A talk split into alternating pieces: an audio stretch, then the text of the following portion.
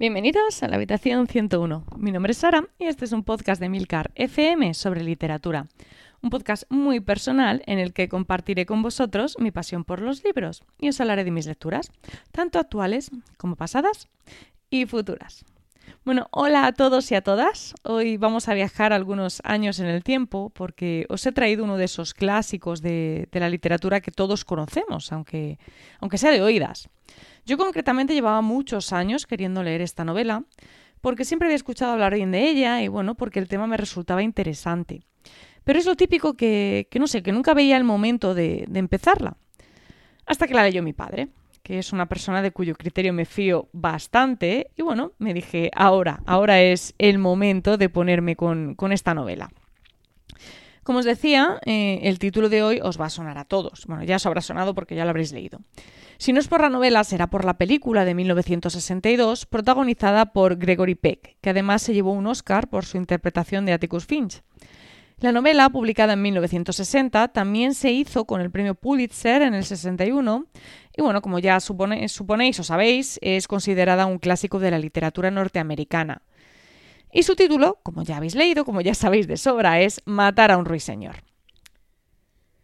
Bueno, se dice que esta historia está basada en la infancia de su autora, Harper Lee. Es una autora que, curiosamente, solo publicó una novela en 55 años, hasta que en 2015 sacó un nuevo libro, Ve y pon un centinela, que en realidad era el borrador de la primera novela que envió a su editor y que fue rechazada.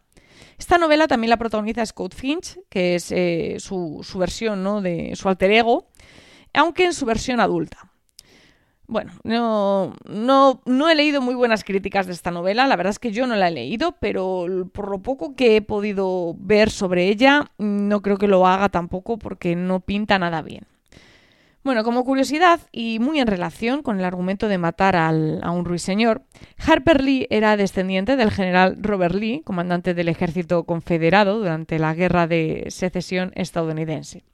Supongo que lo sabéis, pero los confederados pues eran los estados del sur, ¿no? Los esclavistas. Y bueno, no es que sea, esto no es un podcast de historia ni mucho menos, pero sí que me parecía curiosa la anécdota porque bueno, va muy en relación con lo que Harper Lee cuenta en su novela. Harper Lee era un poco como, no sé, como la Salinger femenina, ¿no? Y lo digo porque al igual que el autor de El guardián entre el centeno, la escritora huía de la fama que su novela le había traído. Algo que tampoco me sorprende, ¿vale? Porque por lo que he podido leer recibía cartas bastante inquietantes y bueno, había mucho chalado obsesionado con su novela, al más puro estilo Chapman eh, con El guardián entre el centeno.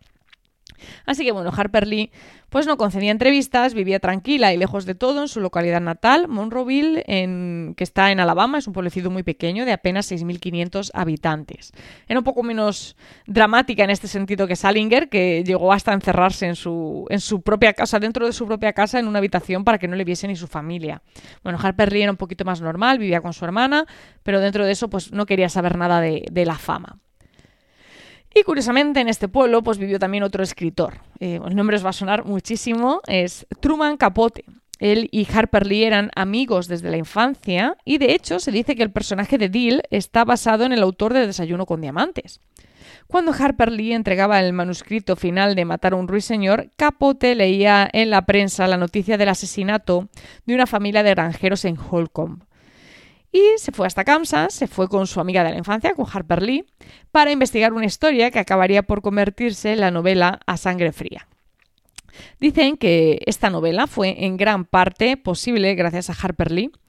Ella fue quien ayudó a Truman con las entrevistas de, los vecinos de la zona, que bueno, que en un principio desconfiaron del, de Capote, pues porque era un tipo extravagante, era un tipo raro, era un tipo pues bueno, un poco familiar, ¿no? En un sitio tan conservador como Kansas, pues una persona como Capote no era bien vista, ¿no? Y bueno, pues llegó Harper Lee, que era bastante más normal, una mujer tranquila, tradicional, y pues acabaron por rendirse a ella y por concederle las entrevistas que luego dieron forma a esta historia.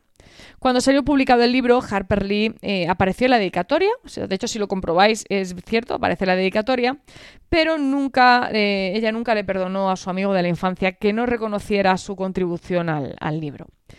Eso se sumó a que Capote, pues por lo visto, tenía bastantes celos del éxito de Matar a un ruiseñor, que acababa de ser adaptada al cine, además, en aquella época. Y bueno, para colmo, las malas lenguas pues decían que la novela había sido escrita en realidad por Truman Capote y él nunca se molestó en negarlo, que era falso, pero bueno, nunca, nunca dijo que no. Y de hecho también había, había rumores que decían que, Harper había sido quien había escrito a Sangre Fría, o sea que bueno, siempre hubo un poco ahí de polémica. Y el caso es que los dos escritores pues acabaron sin hablarse y cada uno por su lado, lo cual la verdad es que me parece una pena porque una amistad de tantos años, pues bueno, que se rompa por estas cosas es un poco triste. Y bueno, una vez finalizados los cotilleos sobre la vida de esta autora, que no me diréis que no han estado interesantes, pues vamos a centrarnos en lo que nos ha traído hasta aquí, de qué va matar a un ruiseñor. Pues esta historia es la historia de la familia Finch, concretamente de Jane Louise eh, Finch, eh, que es más conocida como Scout, que es una niña inusualmente inteligente, muy segura de sí misma, bondadosa, muy avispada, que vive con su hermano Jem y con su padre Atticus en un pueblecito imaginario del sur de Estados Unidos llamado Maycomb, que no cuesta mucho imaginar que, bueno, que está basado en la localidad natal de Harper Lee. Al inicio de la novela, Scout tiene unos seis años y bueno, poco a poco vamos a ir viendo cómo va creciendo, sobre todo cómo va desarrollando eh, esa personalidad tan fascinante que tiene, gracias a lo que les va sucediendo pues, a ella, a su familia y también, por supuesto, eh, de manera fundamental, ¿no? a la influencia de su padre Atticus. Como podéis imaginar, por la época en la que transcurre la historia, la década de los 30 en Estados Unidos, y por el lugar, estado de Alabama, vamos a tener una historia con un fuerte trasfondo racial. Pensad que el famoso incidente del autobús de Rosa Parks tuvo lugar en 1955. O sea, es decir, esta novela se publicó apenas cinco años después y sobre todo cuenta acontecimientos transcurridos 20 años antes. Es cierto que la esclavitud fue abolida por Lincoln en, el, en 1863, pero la segregación racial continuó hasta los años 60, 70 aproximadamente. O sea que esta historia transcurre en una época en la que la sociedad estaba dominada por los prejuicios raciales y el sistema judicial pues no ofrecía ninguna garantía a las personas de color. También vamos a estar en medio de, de la Gran Depresión, ¿no? tras el famoso crack del 29 Estados Unidos pues cae en un, en un bache, un bache bastante importante, ¿no? Y bueno, esto se va a ver perfectamente en el libro. Sobre todo se va a ver a través de las historias de, de algunos personajes que nos van a dar una idea de lo que sucedió exactamente en el país. Aunque la verdad es que todo esto pues no va a dejar de ser el marco en el que Harper Lee va a ubicar lo que realmente nos quiere contar, o mejor dicho, de quien realmente nos quiere hablar.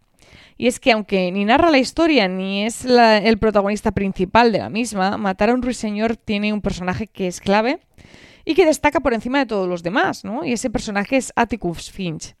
Se dice que Harper Lee basó en su propio padre para, se basó en su propio padre para escribir a este personaje.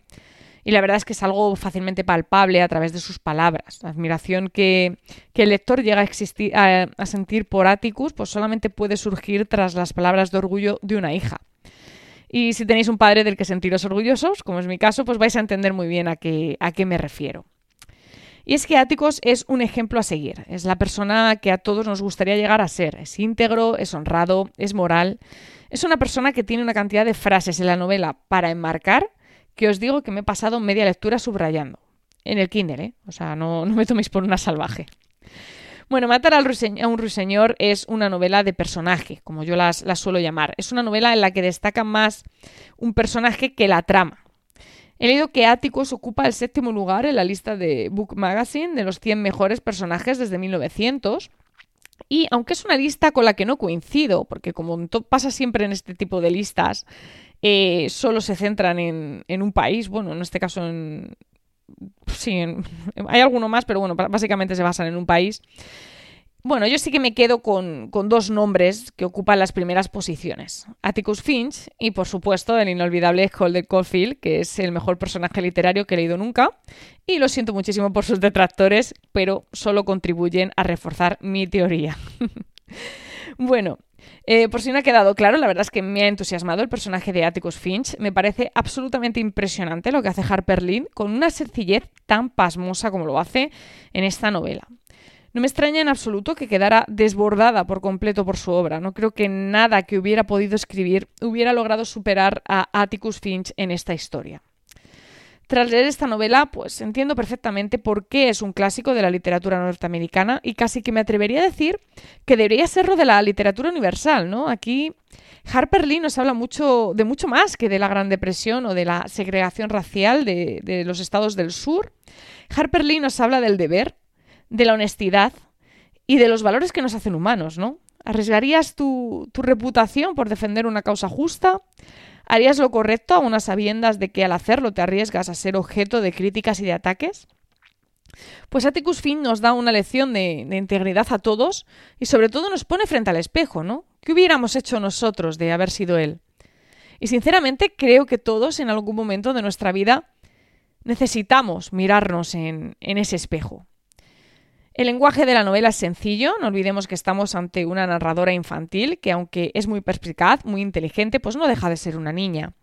Gracias a ese lenguaje posiblemente Matar a un ruiseñor envejece muy bien en cuanto a estilo y hace que la lectura resulte muy placentera, porque desde luego Harper Lee sabía, sabía cómo contar historias. Y es que en resumen, Matar a un ruiseñor es ante todo una buena historia, y siempre, siempre es necesario leer buenas historias.